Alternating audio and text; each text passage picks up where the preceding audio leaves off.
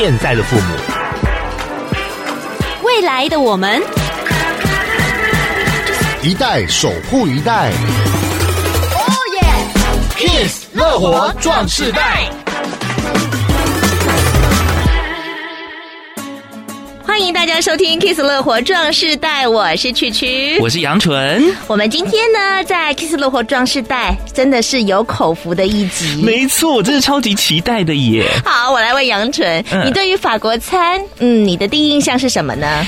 嗯，好像有点冷冷的，冷冷的，因为我去过法国巴黎，然后呢，去餐厅吃过一个生牛肉的一个食物，嗯哼，然后那时候我吃的时候，我觉得蛮不习惯的，而且很多很多地方呢，就是东西都是冷的，嗯，但是在台湾吃到的法式。餐厅的话呢，就比较不一样了。呃，哪里不一样呢？呃，比较有温度，因为在家的感觉。哦，我对于这个法国餐来讲呢，总觉得女生嘛，就是她浪漫，嗯，她优雅。哦。可是我觉得我们今天这一集要让大家颠覆一下对法国餐的既有的刻板印象。嗯。而且呢，邀请到的这位可是重量级的来宾呢。我们邀请到的就是获得今年第一次呃有绿色餐饮大奖，嗯、也是 GDG，这个叫做 Green Dining Guide。哇哦！首度哦，在台湾所进行的第一次颁奖，获得年度大奖的天才餐饮 Thomas 法式餐厅的厨艺总监简天才简师傅来到我们节目当中，热烈掌声欢迎！欢迎简师傅！大家好，我是简师傅。你有没有被我们两个吓一跳？嗯，今天嘛，在六点下班时间，大家饥肠辘辘了，听到这一集一定会饿坏。我跟你讲啊，而且我们刚上节目之前就吃了。好好吃的吐司，烤过跟没有烤过那个风味截然不同，但是都有浓醇的玉荷包香味。好，回归到主题，我们今天为什么要请到我们的天才主厨来到节目当中呢？呃，首先先请呃天才主厨来跟我们讲一下，你从事的最主要的这个法国菜系，它的特色是什么呢？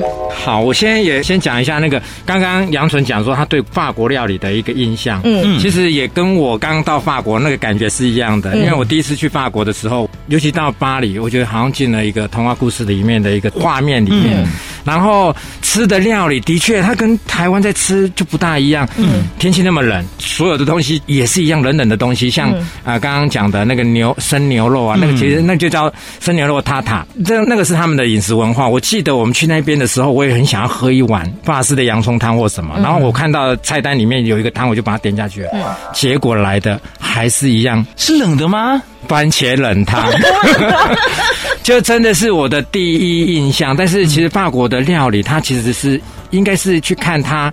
各地的传统菜，哦，那有我我我们知道，在法国有一些油封鸭啊，或者是什么红酒炖牛肉啊，嗯，好，这些东西都是他的传统菜。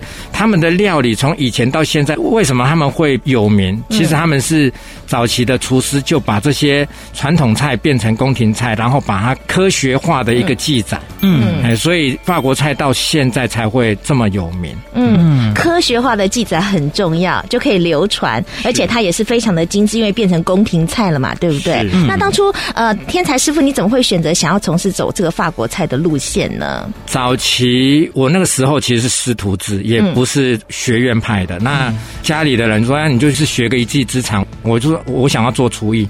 那进去刚好是呃，我也不知道说有中餐、有西餐、有日本料理，有那么多的菜系。嗯。但一下去就做西餐。嗯。但是做了一段时间，大概我做到二十几岁的时候，我有个朋友啊，呃，也是做西餐的，然后他就特地跑到巴黎去进修。嗯。呃，应该是台湾第一个去读蓝带厨艺学校的，那、呃、他叫任全伟，任任先。然后回来的时候，哎，我就跟他一起工作的时候，我就觉得，哦，我们在做的一些法式料理，有很多的传统菜跟经典菜，其实它是出自于法国料理。嗯，所以我就开始对这个料理产生了一些兴趣，然后啊、呃，就找很多的书籍，然后开始去研究法国料理。嗯嗯，我们知道，呃，简师傅呢，他的过去的背景，他并不是说读什么餐饮学校啦，嗯、正统的这样子学出来，而是做中学的。不过，呃，讲到这个法国餐，刚刚简师傅说。法国每个地方，即使同样都是法国餐，它会不一样。为什么会不一样呢？嗯、呃，应该说每个地方就跟台湾一样。我觉得所有的去看待我们料理好了，嗯、我们会有像高雄会有板条，嗯哼，屏东的话，我们会想到的是猪脚，是万峦猪脚。其实他们都会有各地的当地有名的东西，像肉粽，我们可能会去想到南部，哦，南部可能嘉义或者是呃高雄。但是同样一个东西，其实各地都有不同的用法。有什么食材，我们平常在饮食的一个习惯里面去做它的一个配料也好，或者是加的一些元素，呃，我觉得食材都应该有它食材的最佳特性。我我觉得只要是找到什么叫好食材，呃，你你要知道它的特性在哪里，然后发挥它最佳状态，它其实就会变成一个好料理。嗯，我觉得这个定义很好。嗯，我觉得每一道料理啊，在吃的过程当中，你只享受到它的美味，但是我们如果去从中去知道的话，也许这一盘菜里面非常非常多的元素是来自不一样的地方。嗯，这就是呢，你知道，考验一下师傅，师傅他本身呢，可能对于这个创意的料理等等的一个呈现方式。嗯，嗯，所以法国餐就是强调它的食物的特色，所以从法国来到台湾，我们就用台湾的在地食材，也把它呈现出它最精华、呃最好的那一部分。这就是法国餐的精神吗？对，其实法国餐他们真的是会讲求当令。我比喻一个法国很有名的一个厨师，他叫 Michel Blanc。那 Michel Blanc 他是在一个法国中部一个山区，其实它是很偏远的一个地方哦。他他的那个餐厅，当地没有什么物资，那他如何去做有特色的料理？其实这个 Michel Blanc 有名的是，我们大家都知道，像龙岩巧克力，其实就是他发明的。嗯，那个莱友人那边以前是没有名，后来他们就。因为就是莱奥勒的那个餐刀，嗯，呃，跟他餐厅的盛名，然后才大家就注意到这个区域。嗯，那他有一道料理叫做温沙拉，嗯，因为这些温沙拉其实蔬菜不多，嗯。啊，呃，然后但是它的花花草草其实它跟香草其实是很多的，嗯，所以他就把那边的一些根茎类的蔬菜，嗯，跟这些香草，以前它都是用采集的。然后收集了大概一盘菜里面大概有四五十种的东西，然后就用在一盘菜里面。嗯，那个温莎拉感觉其实就有点点像大自然的一一幅画一样。嗯，所有的就是我们现在讲的啊，植物多样化、多样性。哎，它其实会造就那个你在吃的时候，你一次吃在口里是很多的滋味。跟呃蔬菜，它有些东西它是用煎的，有些用炸的，有些。东西是用烤的，甚至有些东西是用水煮的，所以你在嘴里就会呈现了不同的一些风味跟口感，其实是蛮美妙的一一道料理。嗯，我们刚刚呢在简师傅的口中大概听到了一个法国食材、法国料理的一个精神呢。其实法国料理还讲求艺术美感，所以简师傅呢他其实还学过美工科，哎，真的很出乎人意料之外。是那个是我做一段时间，呃，因为我早期。国中毕业就进入职场，因为工作的关系，然后后来有机会又可以再升学。因为我觉得做了餐饮，那时候就是我大概是当兵前，我是在垦丁凯撒工作。那那时候垦丁凯撒是台湾第一家。五星级，然后是休闲旅馆。嗯，那里面的厨师来自于全台湾各地。嗯，啊，大部分都从北部下来。然后里面里面的厨师有一位是文化大学的美术系毕业的一个一个师傅。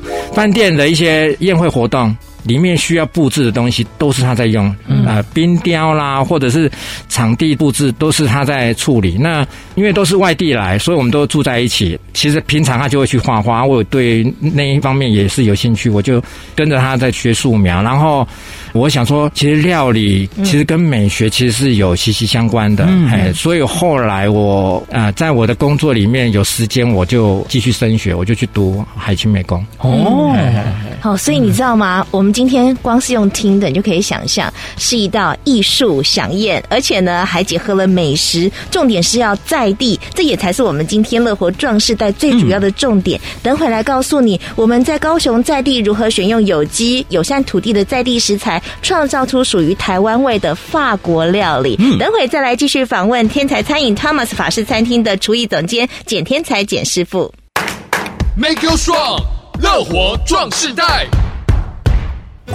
好，再度回来到 Kiss 乐活壮世代，我是杨纯，我是曲曲。今天邀请到呢天才餐饮就是 Thomas 法式餐厅的厨艺总监简天才简师傅来到节目当中。然后呢，我们刚刚在上个段落带大家呢去稍微了解一下法式料理是什么。因为呢，其实简师傅的餐厅当中啊，用了非常非常多的食材。那刚刚我们其实特别聊到说，一道菜当中其实有非常非常多的一些元素的拼凑。嗯、那这些拼凑的话，其实都是选用高雄在地的食材，对不对？来介绍一下高雄在地食材的特色。我最早最早在用有机食材，我是从微风开始进行。嗯，我现在在用的像微风有机四级的玉米，嗯，然后甜菜根，然后有机葱，嗯哼，然后还有我尤其想要讲一下 Q 梅哈，这个像我餐厅里面有做一道沙拉，就是用 Q 梅去做沙拉的。嗯，呃，法国人他们开胃菜沙拉其实是很普遍的，就是。法国人他们会用白葡萄酒的酒醋去跟橄榄油去拌成一个沙拉酱。那以前我都会看到日本人他们会用柚子去做油醋，做成日本风味的沙拉。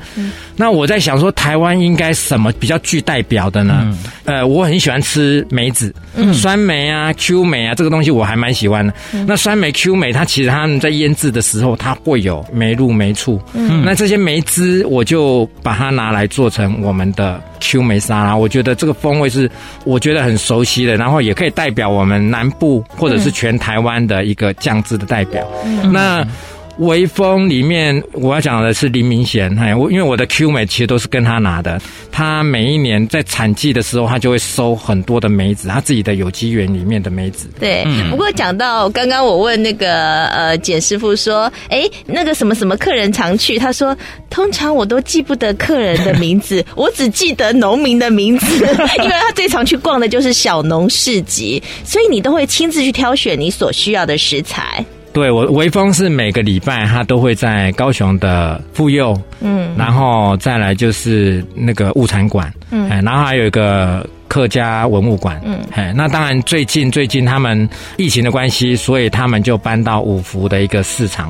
我早期假日我都会亲自去呃那边看一下，我喜欢逛市场，每天都会去市场，然后假日就会去微风。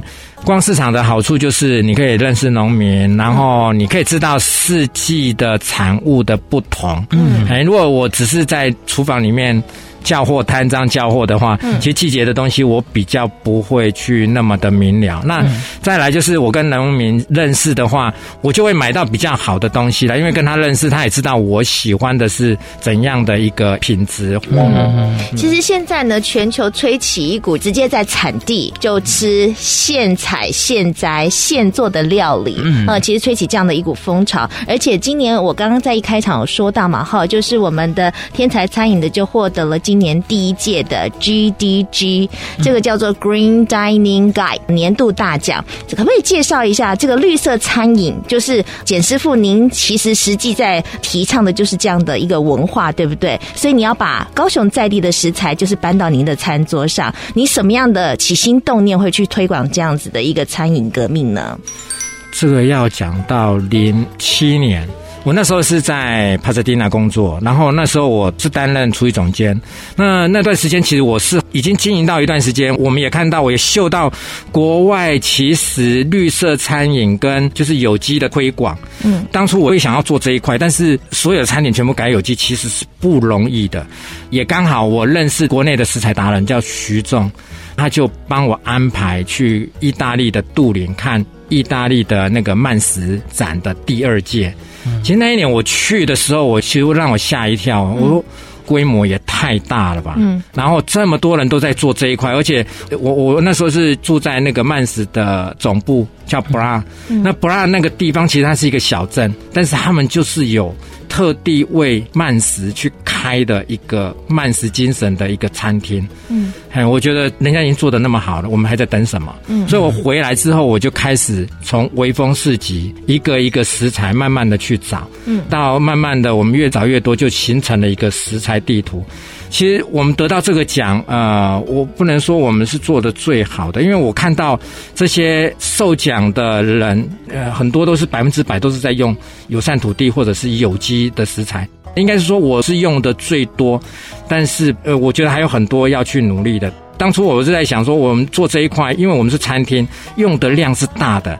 只要我们开始去做这样子的事情的时候，去采购这些友善土地的食材，这些食材有通路了，越多人用，那就越多人投入去栽种这些东西。当然，就是会让这整个的产业会很好的一个善循环。嗯，我觉得刚刚简师傅好谦虚，好客气啊，说他们不是做的最多的，但是他也希望起一个带头的作用。好，那你觉得高雄有哪一些食材是我们一般人还没有看到，可是你想大力推广的在地食材呢？啊、呃，像玉荷包，嗯，哎，我觉得玉荷包是我们高雄大树的一个特产。两三年它就会盛产一次，嗯，那一旦到了盛产，其实这些果肉如果没有人买的话，嗯，它会丢弃或什么，这其实是食物的浪费，嗯，那大概五年前吧，农业局就来找我说，可不可以我们来开发一下那个玉荷包的一些产品，因为这是代表高雄的一个特色的东西，嗯，当时我就想，我们在餐厅里面做点心，经常会进。法国的荔枝果泥，嗯，但是这些果泥，法国也没有产那个荔枝，嗯，对，这些东西它其实都是从亚洲或者是非洲进去，然后加工再再送到台湾，嗯，但台湾有那么好的东西，为什么我们不自己用，然后还要再进口呢？嗯，所以我就请农业局他们去帮我找处理厂。我觉得这样子，我们其实是在解决我们农业的问题。嗯，另外一个，我们也是在做减碳的问题。嗯，我觉得是一个很好的事情。所以，我们也希望大家听到这一集的节目，想想，哎，我们到底高雄在地有哪些好食材，在当季当令，我们一起做减少碳排放的这样工作，也解决了农产滞销，避免浪费。简师傅跟高雄的农民是互动的非常频繁的，那就是用在地的食材做西式的结合。我们通常会觉得说，台湾的餐饮就是做台湾的料理嘛，嗯、那你怎么把它运用在西餐上面，尤其是法国餐呢？对，这我也蛮想知道的耶。法国料理它其实是一个基础，嗯、那到了世界各地。它其实就有不同的表现的方式，嗯，是。大概在两千年，我就看到，哎，日本有一个很有名的厨师叫做石锅玉，然后他那时候是帮七国高峰会做呃领袖的会议去做他的御厨，嗯，那那时候他就有做一个法国很有名的就煎鸭肝或煎鹅肝，嗯，然后它下面就是一个大羹，然后就用一个酱汁，其实大羹。的那种做法就是日本料理啊，嗯，就像关东煮啦那些东西，它的鸭肝就放在煮的很透的大根的上面，嗯，那鸭肝是很浓郁的，那个下面的那个大根是清爽的，嗯，然后它就淋上了那个法式的那个酱汁，嗯，那这样的一个结合，我觉得哇，真的是太好了。但是回到台湾，我们像我也许会做一个熟悉的，也许是杂菜汤，嗯，然后去配鸭肝，或者是用我们的梅子。去做成酱汁，我们的消费者以当初他们可能会觉得说你在做台湾式的西餐，嗯，但在国外其实对于这样子的一个创作，其实是已经很普遍，然后接受度是很大的，嗯。那其实这几年因为透过整个旅游的关系，或者是商务的频繁，我们现在在做的一些创新的料理，客人就接受度都蛮高的，而且也蛮喜欢。比如说我现在有一道呃，也是在做法国鸭肝，就是煎鸭肝。然后加上我们熟悉的芒果青哦，去做成雪霜，然后鸭肝煎好之后，芒果青的那个冰沙就放在它上面，然后再放一点点酱汁，它其实吃起来。呃，有法国的风情，但是也有台湾的那种风味，其实是蛮有趣的一个料理的结合。哎、欸，那我也觉得 冲击很高哎、欸！我光想到那个神鸭菜、芒果青配上那个鹅肝，嗯、就在想象那个撞击出什么样的滋味啊！那当然去找一下那个 去餐，直接到我们简师傅的餐厅去好好品尝一下。因为我自己本身也去过两次，呃，前一次是带妈妈去，然后妈妈第一次品尝到的时候，她有点惊艳，嗯，因为她想说。她那边丑啊，嘿嘿啊，哎，那个法式餐厅她应该吃不习惯吧？你也知道台湾人的口味跟法式可能不太一样。可是他吃完之后，他却觉得，哎，真的很不一样。可是也可以吃到台湾的情感浓度在耶。嗯啊，我们要收收口水。接下来时间，嗯，唇颊脆暖，等会再来继续访问我们的简天才简师傅。Make you strong，乐活壮世代。继续收听《Kiss 乐活壮士带》，我是曲曲，我是杨纯。今天在我们现场的是天才餐饮 Thomas 法式餐厅厨艺总监简天才简师傅。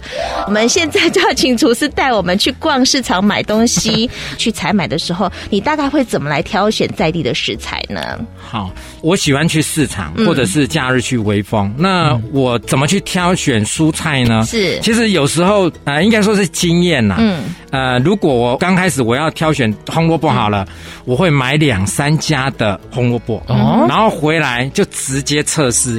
你用一个的话，你真的在品它的味道，到底它的甜度高呢？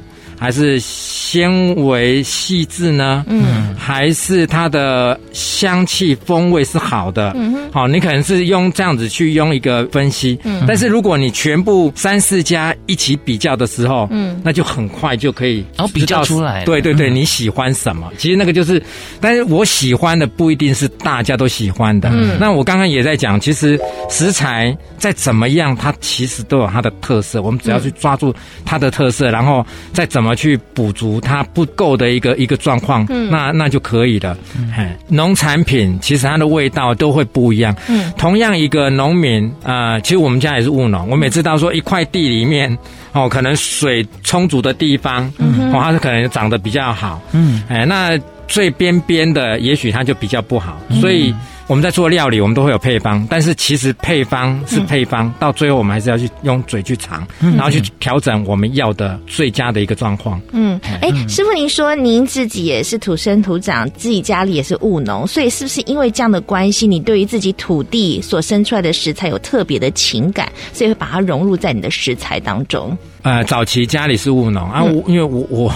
我可能我的个性比较没有办法在那个农田里面，嗯啊，真的务农还真的是蛮辛苦的。的确，我们对于这么辛苦栽种出来的东西，如果我们没有去支持的话，其实那些东西其实会有点可惜的。嗯，嗯，所以基于这样的情感，我们现在呢也要把这情感发挥在餐桌上面。尤其我们现在是五十家以上的收听族群，嗯、哦，我们特别为他们制作的这个节目。比如说，以你对长辈的关爱的话，你会呈现什么样的料理？也在空中用说的来教我们料理一道菜吧。好，嗯，那就是我。我母亲就是在去年，她开刀然后住院啊。其实她老人家生病啊，或者是像这样子的一个状况，她其实食欲就会变得不好。嗯，其实我我平常在家里，我们也都会偶尔啊，厨师在家里其实。不是每天在煮大菜哈，哎，就是 我们会煮一个很方便的一个大锅菜。嗯，那那大锅菜我可以拿来煮泡面，然后也会用，哎，煮汤面，然后泡面也可以加这个进去，然后有时候会拿来煮那个汤泡饭。嗯。那这个东西，因为放了很多的食材，嗯，我大概放了二三十种的食材，其实它里面的营养素其实是很均匀的。嗯，那我就把这个东西给我的母亲吃，她就在那段时间，她就有了食欲，然后也均衡了营养，然后，嗯，那她的做法其实很简单哈，就是我会放一些根茎类的，像红萝卜、嗯，白萝卜、洋葱，嗯，那再来就是冬瓜，还有。金针菇，嗯，香菇，呃，杏鲍菇，还有蛤蜊，哦，海鲜，海鲜，对，对，还有排骨，还有鸡肉，嗯，嘿。那天上飞的，地上爬的，对，海里游的，海陆都有了。还有还有鱼丸，嗯，对，就是把所有的蔬菜都放到大锅里面，然后去炖煮。嗯，嘿，有些食材是容易熟的，有些熬的，所以通通一起放下去没有问题吗？像鸡肉跟猪肉，呃，跟排骨啦，嗯、这个东西是要长时间炖的。还有冬瓜、嗯、红萝卜，这些都是这根茎类的东西就先炖。嗯，然后像蛤蜊，可能就要后面再放。嗯，嗯，但是像是刚刚这样提到有放海鲜进去的话，是不是这锅汤就一定要赶快使用掉？因为想说海鲜的新鲜度会需要去考虑嘛。啊、呃，这个我我通常把这个东西炖完之后，嗯，我会变成一个常备菜。呃，等到它冷了之后，我就分一碗一碗的量，嗯、然后放到冷冻库。等到要喝的时候，就是退冰，呃、解冻，然后就是加热就可以了。哦，因为其实呃有很多呃长辈好了，他们会例如说这一锅煮一煮啊，没吃完没关系，那下次再拿出来滚，所以这样是是是很不 OK 的，这不 OK，嗯，超不 OK。对，这样子反复煮反复煮，它其实它会老化，嗯，那个就会变得好像菜波亚一样，嗯，哎，就是有点隔夜菜的那种感觉。哦，其实冷冻好像就很 OK 了，嗯，对对，分装分好之后冷冻。哦，那以简师傅这样料理做法，在台式的话，可能就叫做杂菜汤或菜脯鸭汤，对不对？那如果以法式料理的话，其实它是很包罗万有、形形色色的耶，对不对？对，它它其实是很多的蔬菜，其实我、嗯、我们会把这个名称叫做五行蔬菜汤。嗯，也跟中式的这个想法，以前我做过五行健康操，就是。还有，这个是赶快的米浆没有，其实我觉得哈，它就是结合各式各样哦，对对，对，很多很多，把所有的精华浓缩在里面，嗯、也是简师傅对妈妈的爱，集合在这一碗五行蔬菜汤里面。Oh my god，有点感动，感动，赶快做给你妈吃。呃、其实还其实还蛮简单的啦，就是把所有的蔬菜都放进去，然后肉类都放进去，嗯，也就是这样炖煮。有很多的蔬菜它其实是有甜味的，嗯，好像萝卜啊、冬瓜啊这些东西都有甜味，然后。又有这些肉的甜味，其实你只要放一点点盐，嗯哼，然后就可以了。不过我今天呢，听到简师傅说这么多，好像料理不这么难嘛。嗯、我只要把呃食材呃选新鲜、选在地，找一些友善土地的一些小农，嗯，支持他们，嗯，然后我们也借由这样的食材来培养对这片土地的情感。嗯、我相信我也能够煮出一道在地的高雄料理味，嗯，是吧？我们希望这整个呢是有善的循环的。是，好，希望借由今天呢，我们邀。请到的天才餐厅 Thomas 法式餐厅厨艺总监简天才简师傅来为我们介绍家乡味熊七熊天人，介绍高雄在地食材，也希望呢你能够端出一盘好料理，跟你的家人做爱的分享。今天非常谢谢简天才简师傅来到我们节目当中，谢谢，谢谢简师傅，谢谢，谢谢大家。乐活 Q&A。大家好，我是 Thomas 简法式餐厅的厨艺总监简天才。哪些高雄在地食材是简师傅特别推荐的？挑选时有什么注意事项？高雄在地食材其实是蛮多的。那我今天推荐呃玉荷包大树香的一个名产。那另外一个就是燕巢的芭乐，其实还有凤梨啦。这些都各有特色，我怎么去挑选呢？像芭乐来讲啦，因为我们家我我太喜欢吃芭乐，他在挑选芭乐的那个，他其实他有去搜寻过，就是表皮不要太光亮的、太光滑的，最好就是有点点圆，然后再来就是表皮是有点点啊、稍微有点起伏的，起伏稍微大一点的没有关系，然后呃就是有点点白。哦，这样子的芭乐其实是非常好吃的。如果要说出一道最能代表高雄的料理，会是哪一道呢？我觉得高雄的物产非常丰富。那我如果要做一个代表高雄的一个料理的话，呃，有一个是叫梅子沙拉，但是我今天把梅子沙拉做成水果的梅子沙拉，因为 Q 梅是我很喜欢的一个产物，然后是林明贤他他家的那个有机 Q 梅。那我会用综合的水果，就是芭乐，然后凤梨，然后再来看有莲雾或者是什么都可以，我们就把它切成块状。我会把它放到那个玻璃罐。哦，就是我们现在在流行的罐子沙拉，哦，就把它放到罐子的底层，然后再来就上面再放罗曼，或者是用美生菜，然后洗干净之后就放在填在那个罐子的最上方。那酱汁呢，我就会用梅子醋，然后加上橄榄油，它的比例呢就是啊、梅子醋是一百 CC，橄榄油就是三百 CC。那如果我们有一些红葱头，可以切一些红葱头碎进去。或者是有芥末籽酱，或者是芥末酱，我们就调一些许进去，然后再加上一点点的盐。那调均匀之后，我们就把它倒到那个罐子里面。要吃的时候，我们就拿一个碗，把那个罐子沙拉扣到那个碗里面，然后打开之后，它的水果就会在上面，然后酱汁就流下去，就整个就是变成一个水果生菜沙拉。有些朋友喜欢发挥创意，运用隔夜菜重新煮成一道新的料理。请问师傅，这类烹调有哪些需要注意的事项？通常我我在家里，如果是有一些剩饭的话，我会厨房其实都会有很多的蔬菜，我会做呃，一个是做成炖饭，另外一个可能就是拿来煮粥，或者是做那个蛋炒饭。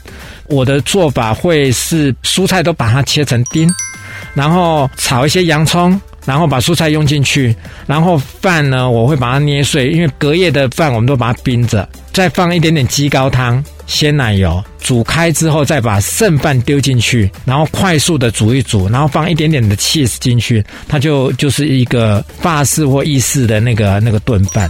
近几年，我们都一直对于健康啦、或者是食材越来越干净，所以呃，我们这几年其实也在做呃友善土地或者是有机的食材的一个推广啊。因为我们是餐厅，所以用量也大，所以都在做这一块。那我们更希望的是，不只是同业一起来响应，我们也更希望更多的呃一些民众呢，多多的到我们的就微风有机市场去购买，去支持这些呃有。占土地的农民们，只要我们越多人去购买，就会更多的农民会投入这一块，那也会让我们整个的环境有很好的一个善循环。